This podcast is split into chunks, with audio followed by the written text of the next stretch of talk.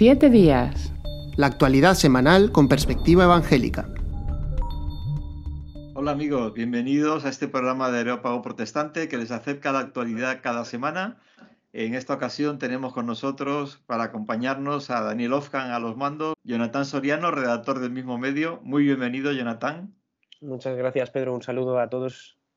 Y como estrella invitada y, y dándole un lugar de central, pues la doctora Francisca Capa, eh, si nos permite Paqui, la que nos conocemos de hace tanto tiempo. Muy bienvenida, Paqui. Pues muchísimas gracias, Pedro. Encantada de estar con vosotros. Bueno, pues realmente, eh, bueno, sería inmenso hablar de toda la labor que, que, has realizado a lo largo del tiempo que llevas, en especial en, en la Alianza Evangélica Española, a cargo de la entidad ONG que se llama Alianza Solidaria. Eh, ¿Cuántos años llevas a, desde que lo fundaste y, y como presidenta? Pues eh, yo creo que fue en el año 91, 92, o sea, uf, ya no se la cuenta, ¿me entiendes? Pero, pero son muchos años. Cerca el siglo pasado, o sea, una cosa sí, sí, sí, sí, yo ya impresionante. Bueno, pues aunque es muy joven, pero lleva eso, con una vocación tremenda y eh, en este momento que acaba de pasar la pandemia, quizás podíamos, para empezar, preguntarte de qué forma consideras que la pandemia ha impactado a la infancia en todos los lugares eh, fuera de España que está trabajando Alianza Solidaria. Pues mira, Pedro, como sabéis, nosotros estamos centrados fundamentalmente en Latinoamérica, es donde tenemos nuestra, eh, nuestro centro de, de, operaciones, de trabajo, y, Latinoamérica ha tenido una cosa muy especial y es que ha sido la región del mundo donde el impacto de la pandemia ha sido mayor. Eh, esto ha sido debido a varios factores. Los confinamientos han sido tremendamente largos, los más largos también de todo el mundo, entre 5 y 8 meses. Eh, dictaron medidas de confinamiento dependiendo de los países. Eh, con lo que esto ha sido para la economía de, los mismos. Mm, para que te hagas una, una idea, hay dos factores que, han, que directamente han influido o están influyendo en la infancia vulnerable. Por una parte, el impacto económico, pero por otro, el impacto que la pandemia ha tenido en la educación. Económicamente los países han pegado un retroceso brutal, pero brutal. Eh, si con los objetivos del milenio se estaba animando a los países a luchar contra la pobreza y si recordáis el objetivo era que disminuir la tasa de pobreza a la mitad eh, para el 2015, que fue la fecha que se puso, no se llegó a alcanzar, pero sí, sí que todos empezaron a tomar medidas como para ayudar a disminuir estos niveles de pobreza entre la población. En Latinoamérica se había avanzado y nosotros, que llevamos ya más de 20 años, 25 años trabajando en Latinoamérica, habíamos visto esos avances y estábamos felices por ello. Pues solamente en 2020, en un solo año, el impacto económico ha sido tan brutal que se ha vuelto 20 años atrás hemos vuelto mm, a cifras de, pobreza de 20 años atrás. La media, por así decirlo, esto ha sido en unos países más, en otros países menos, pero la media se calcula que está en unos 11 puntos que ha crecido los niveles de pobreza en un solo año. Si, ya, eh, si el punto de partida ya era malo, había países, por ejemplo, como Honduras, que tenía cifras muy malas, o Haití, donde también estamos.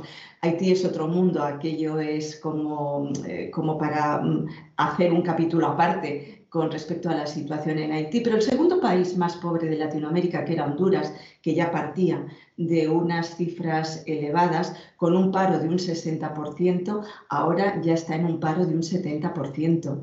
Es decir, 7 de cada 10 personas no tiene nada que hacer en el país. Como comprenderéis, esto eh, ha supuesto no solamente que la pobreza crezca, sino que la pobreza extrema, concretamente en Honduras, haya crecido de forma desmesurada. El que ha tenido un crecimiento de pobreza extrema mayor de toda Latinoamérica. Eh, os podría dar cifras respecto a cada país, pero eh, España apenas sí el impacto de ha tenido dos puntos en cuanto al impacto que la pobreza ha tenido en nuestro país. Claro que se han tomado medidas eh, muy avaladas económicamente porque partíamos además de una situación pues mucho mejor, pero en estos países, como os digo, el impacto ha sido brutal. Eh, esto económicamente, porque si la pobreza aumenta, las condiciones en las que los niños se desarrollan, la infancia vulnerable, con los que trabajamos, empeoran.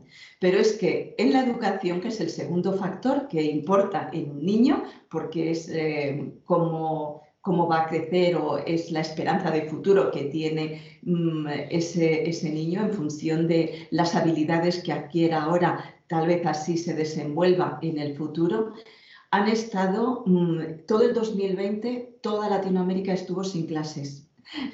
Las, aulas estuvieron cerradas y es todo un curso perdido porque allí el, curso académico empieza en febrero y acaba en diciembre, con lo que si fueron ocho meses de confinamiento, ocho meses los niños encerrados en casa, nos quejábamos de los dos meses en España, pero si imagináis ocho meses los niños sin poder salir a la calle, estando en casa, sin poder ir a ninguna parte, las escuelas cerradas todo 2020. Pero es que 2021 ya Ecuador, Perú y, Honduras, que son tres de los países donde estamos, permanecen cerrados, también las escuelas. Con lo que van a ser dos cursos que los niños no van a poder asistir a clase. Sí se ha, pasado a una educación virtual, pero esa educación virtual donde los estados han, han, invertido en establecer sistemas de educación virtual, pero claro, eso choca con una realidad y es que la cobertura de Internet no llega a todas partes, solamente a un 50% en zonas urbanas y solamente a un 10% en zonas rurales o extrarradios y luego que la gente y sobre todo la gente más vulnerable no tiene accesos a mecanismos, mm, ni a tablets, ni a ordenadores. Es que no los tienen. Quien más tiene, tiene un teléfono y lo necesita probablemente para trabajar o buscar trabajo. ¿Cómo se van a educar esos niños? ¿Comprendéis un poco el, el problema y lo que está suponiendo mm, para la infancia en general? Mm, por el cambio tan brusco que ha habido y las medidas que se han tomado tan, tan drásticas y tan extendidas, pero para la infancia vulnerable sobre todo. Y si queréis, porque si no me voy a extender mucho, me vais haciendo más preguntas y ahondamos en este, en este punto porque la verdad es lo más, es, es lo más preocupante ahora mismo. Gracias, eh, Paqui. La verdad es que la labor que hacéis es, increíble y sobre todo Alianza Solidaria está en contacto con muchos responsables de, estas, eh, de estos proyectos de, cooperación y de desarrollo en los diferentes países, eh, lo cual nos permite también tener una, una imagen más cercana ¿no? de la gravedad de la situación allí. A mí me gustaría preguntarte en concreto por la época de Navidad, que estamos acercándonos ahora, y aquí se vive pues como una época festiva, pero cuando, en, la línea de lo que estabas comentando tú ahora, cuando eh, apenas eh, hay recursos para lo más básico, como puede ser la educación, ¿cómo se afronta también una época con la, como la Navidad? ¿no? ¿Cómo, ¿Cómo estáis vosotros percibiendo que las mm, personas en estos países eh, están, están viviendo esta época? Pues mira, mm, hay como un cierto contraste, ¿me entiendes? Porque la Navidad es un tiempo de alegría y todos lo vivimos con alegría e ilusión. Y una de las cosas que te sorprende es que los niños, los niños nunca pierden esa alegría, aunque sea con cositas pequeñas. ¿Me entiendes? Lo, lo, perciben con una tremenda ilusión y desde los proyectos intentamos, puesto que las circunstancias que están viviendo ahora mismo, además, están empeorando y ya no eran buenas, ¿me entiendes? Ya no eran buenas y mm, llevamos ya muchos años siempre procurando que la época de Navidad, mm, eh, que los niños tengan al menos mm, dos cosas. Una, un tiempo donde se pueda reflexionar sobre el verdadero significado de la Navidad, desmercalizarla un poco. Vivimos una Navidad tal vez en Occidente un poco mm, comercializada, ¿me entiendes? Casi se reduce a qué comemos, qué nos y, poco más. Intentamos, por una parte, que los niños entiendan por qué se celebra la Navidad, cuál es el mensaje verdadero de, de, la Navidad, pero al mismo tiempo que tengan o disfruten pues de un pequeño regalo, una pequeña comida especial, ¿me entiendes? Algo que, que traiga un poquito de, de ilusión y cambie esa, esa realidad ¿no? en la que ellos viven. Un niño necesita juguetes, aunque sea una pelota, ¿me entiendes? Aunque sea algo pequeño, sencillo, pero necesita juguetes, incluso para poder desarrollar su propia, eh, sus propias capacidades, su propia personalidad. El aspecto lúdico en un niño es, es fundamental, forma parte de, su desarrollo. Entonces, procuramos, ya te digo, que tengan esas dos cosas. Por una parte, eh, educarles o transmitirles lo que es el verdadero significado de la Navidad y al mismo tiempo de forma práctica acercar mm, esa, esa, Navidad o lo que significa la Navidad a ellos, ¿no? Si la Navidad es el regalo que Dios nos hizo en la persona de Cristo, eso lo, ellos lo van a percibir, pero además nos hacemos regalos unos a otros porque Dios nos regaló también a nosotros, ¿me entendéis? Y entonces hacerlo de forma práctica. Por eso tenemos mmm, pues un proyecto que, que activamos todas las navidades, que es comparte también la Navidad con ellos, donde todo el mundo puede participar y procuramos que todos los niños de todos nuestros proyectos apadrinados o no apadrinados, porque aquí, aunque no estén apadrinados, el programa que se va a hacer, el programa eh, que se va a montar en los proyectos va a ser para todos los niños por igual, porque la Navidad es para todos, no es para unos pocos mmm, que hayan tenido en este sentido la suerte de tener un padrino, ¿me entiendes? Que, eh, que les ayude, ¿no?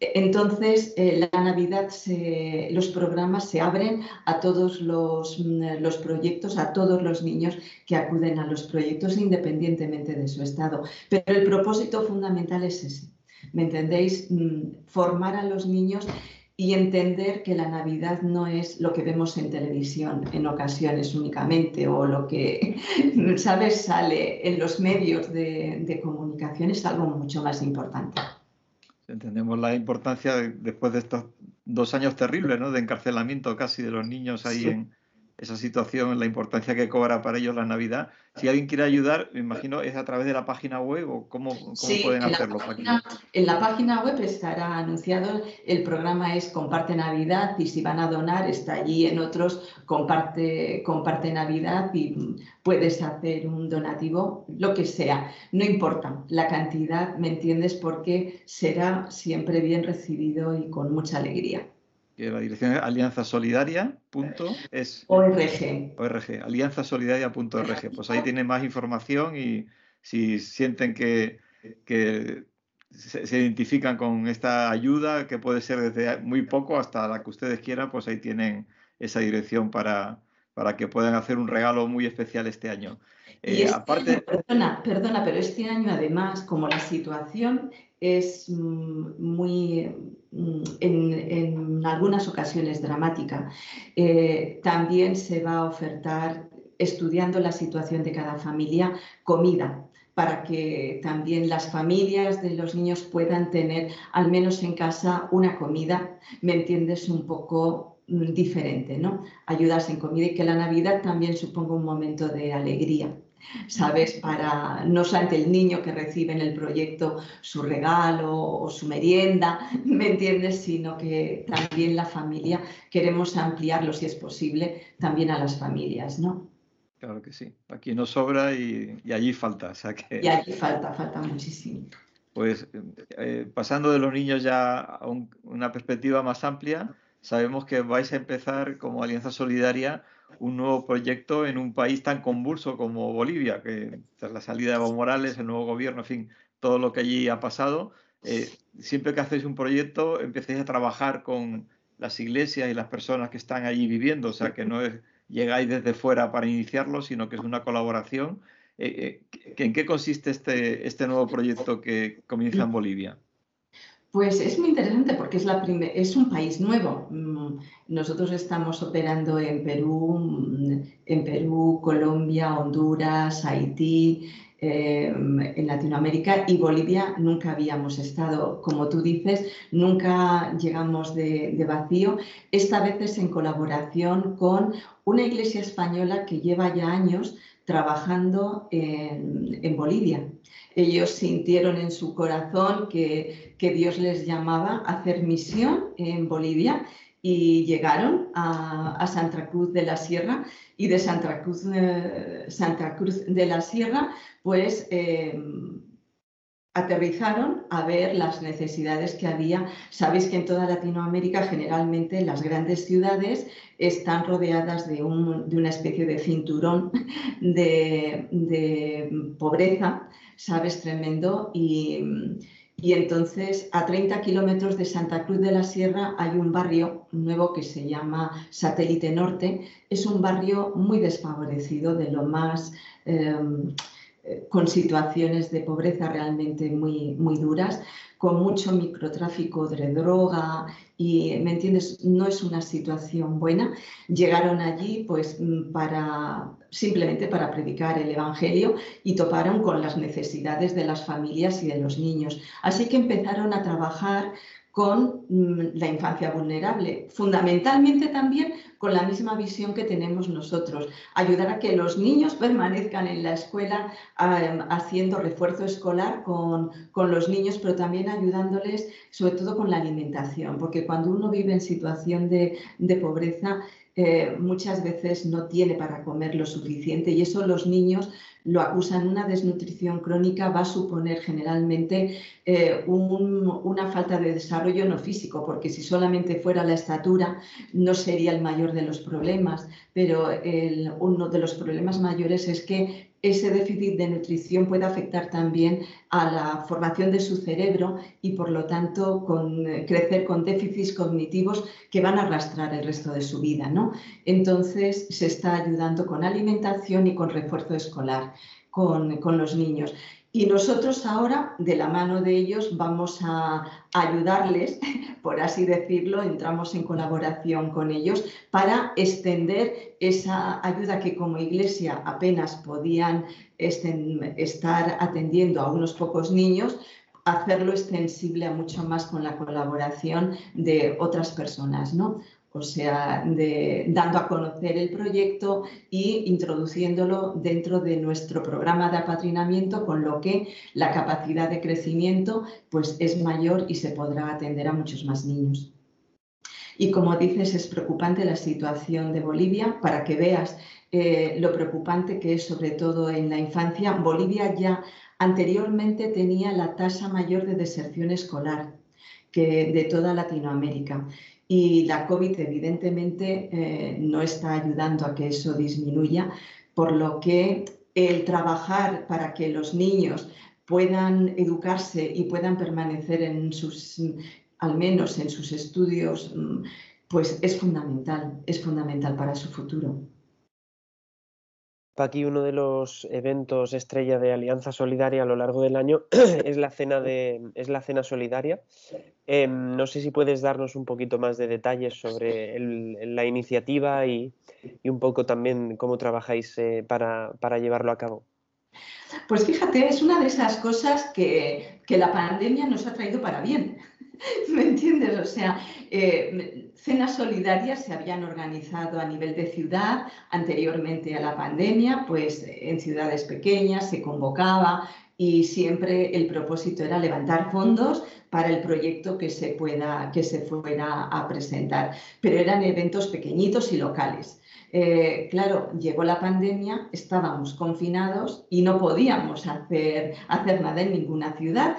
Y entonces se nos ocurrió, bueno, ¿y por qué no lo hacemos a nivel virtual? y, y, bueno, el año pasado, con temor y temblor, organizamos nuestra primera cena solidaria virtual y la gente decía, pero virtual, ¿eso qué es? O sea, ¿cómo vais a cenar de forma virtual? Bueno, pues lo que hicimos fue hacer un menú, un menú virtual. y, la, sorpresa fue que, claro, que se pudo unir muchísima, muchísima más gente. Hubo incluso gente del extranjero que se unió a la cena solidaria. Eh, porque virtualmente tú desde tu propia casa te puedes conectar también si quieres, ¿no?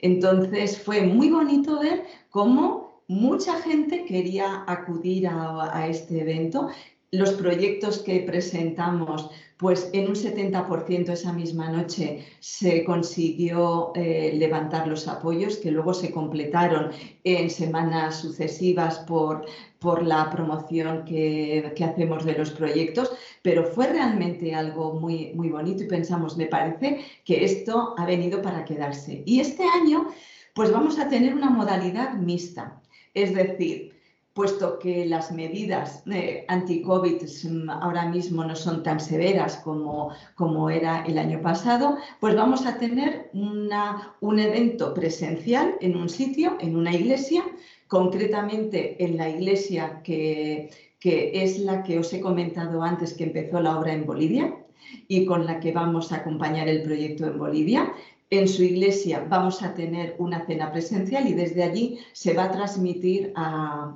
bueno, a todo el mundo, porque ya te digo que a veces tenemos también gente de otros países que, se nos une ¿no? en, en este evento. Así que va a ser mixto y como siempre, pues mm, el propósito fundamental es levantar fondos para los proyectos que se van que se va a presentar, pero en la página web tenéis incluso el menú qué es lo que se va a hacer. Siempre, además del proyecto, tenemos una, pues, alguna participación musical y este año habrá dos participaciones musicales muy, muy eh, significativas. Una ¿De quién? es, ¿De quién, Paqui? Pues una es el grupo, el grupo de alabanza de la Iglesia Revive, que, de Cangas, mm, Cangas de, de Morrazo, me parece que es como se llama, de Cangas de Morrazo, que es una iglesia con la que siempre hemos colaborado, tenemos eh, lazos de colaboración cercanos y, la verdad, ellos siempre han estado dispuestos a estar ahí para ayudar. Lo hacen muy bien, son profesionales, de sus, lo que hacen lo hacen realmente bien y merece la pena verles. Así que ellos tendrán una participación musical y luego también dos músicos. Habrá un concierto de piano y flauta eh, a la flauta Clara Puerta Capa y, eh, al piano eh, David Tatelán. Así que ellos tocarán conjuntamente una serie de canciones navideñas muy conocidas por todos. Y habrá una pequeña sorpresa, porque no será solamente tocar las canciones navideñas, sino que además se dará información sobre cada una de las canciones que puede ser muy interesante. Estoy ahora mismo viendo la página web de Alianza Solidaria.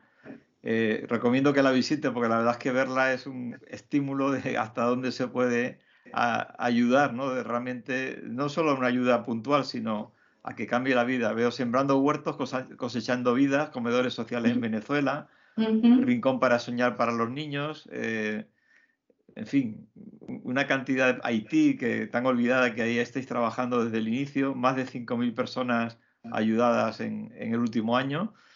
¿Qué destacarías de toda esta inmensa labor que, al final, mm, eh, hombre, es una ONG ya asentada, pero es un grupo de gente que no es una ONG inmensa, ¿no? Como puede ser otras grandes ONGs que vemos en la televisión.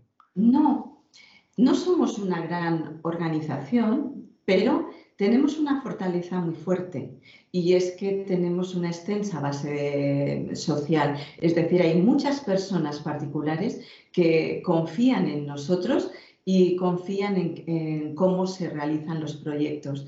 Una de las de lo que nos caracteriza siempre es la transparencia, cómo comunicamos, eh, comunicamos las cosas que hacemos, cuándo lo hacemos, cómo las hacemos, para que aquellos que nos apoyan tengan información veraz y cercana de cada uno de los proyectos. Proyectos hay muchos, muchos.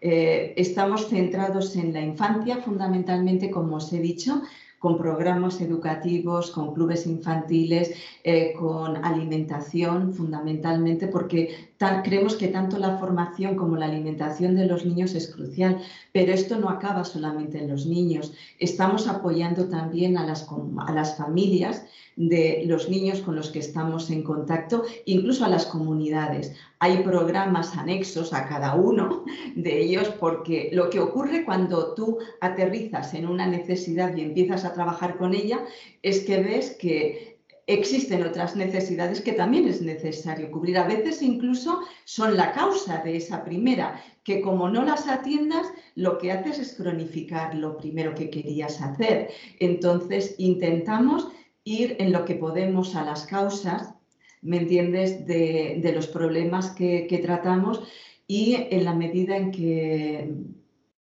que tenemos fuerzas y recursos, pues intentamos ayudar, ¿no? Con programas a veces imaginativos. Un caso curioso, has traído lo de los huertos, ¿no? Pues mira, o sea, estábamos ayudando con cinco comedores sociales en Venezuela. Conocéis que la situación de Venezuela es terrible por el aislamiento político y la inestabilidad social y política en la que vive y la verdad es que quien más estaba sufriendo toda esa situación eran los niños. Así que te estoy hablando de hace cuatro años, se abrieron cinco comedores sociales que estaban atendiendo a 200 niños. Llegó la COVID se cerraron, porque incluso los alimentos los llevábamos de fuera, los llevábamos desde Colombia, porque es que en Venezuela no había forma de conseguirlos, ¿vale? Eh, vino el COVID, se cerraron fronteras y, dijimos, ¿y ahora qué hacemos? Los, los, los comedores hay que cerrarlos, pero ¿cómo podemos ayudar? Entonces se nos ocurrió que una de las cosas que podíamos hacer y que ya llevábamos pensando con anterioridad era, bueno, mm, ¿qué es lo que tienen los venezolanos? Pues tienen tierra. ¿Me entendéis? Tienen tierra. ¿Por qué no ayudamos a que mm, las familias o aquellas familias que tengan un pequeño terreno puedan tener un huerto, un huerto en el que puedan cosechar alimentos que sirvan para ayudar a su alimentación personal, pero también ayudar en la, en la comunidad ¿no? con, con ello. Entonces pusimos en marcha el proyecto Huertos, que fue todo un éxito. Primero fueron 20 familias, ahora estamos intentando extenderlo a 37 familias más y lo bueno es que la experiencia de esas primeras familias se hizo un manual de buenas prácticas que va a servir a los que vienen después como para aprender sobre lo que ellos ya experimentaron. ¿Me entendéis? Entonces, es... Mm, primero, ellos pueden sacar sus propios recursos. Ayudémosles, ¿no? Eh, ¿Por qué los venezolanos no estaban eh, haciendo eso. Primero, no tenían herramientas, no tenían semillas, no tenían formación. Venezuela ha sido un país riquísimo, era la Suiza de Latinoamérica, un país riquísimo, donde la leche venía del tetabric, es decir, y la comida venía del supermercado, a nadie se le ocurría todo el sector primario se vino abajo porque como tenían petróleo y tenían pues mucho poder adquisitivo, pues no se necesitaba un cierto sector primario que se fue perdiendo. Entonces, pero seguían teniendo la tierra ahí. ¿Y qué es cómo reaccionaron los venezolanos intentando irse fuera para mandar dinero y que los familiares que quedaban pudieran seguir comprando? Pero cuando ya no había alimentos que comprar, ¿qué hacían? Pues se nos ocurrió, ¿por qué no ayudarles a generar huertos? ¿no?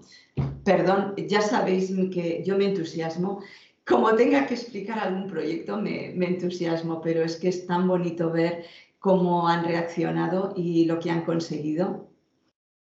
No, pero está muy bien, un ejemplo, cómo llega el Evangelio y transforma no solamente la parte espiritual, sino en España, de hecho, cuando llegaron los primeros misioneros, que eran eh, ingleses, eh, muchos de ellos, pues que eh, fundaron escuelas, fundaron el hospital evangélico, eh, se daban cuenta de que había una necesidad tremenda que no era solamente espiritual, sino también natural y, en ese sentido es bonito que ahora desde España estemos haciendo ese mismo espíritu, ¿no? llevándolo a tantos lugares.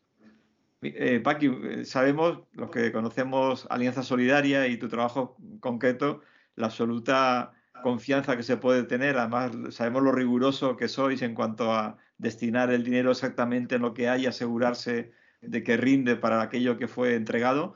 Pero eh, también habéis conseguido a nivel eh, oficial el certificado eh, a la excelencia en el compromiso social. Esto no es algo que se consiga fácilmente.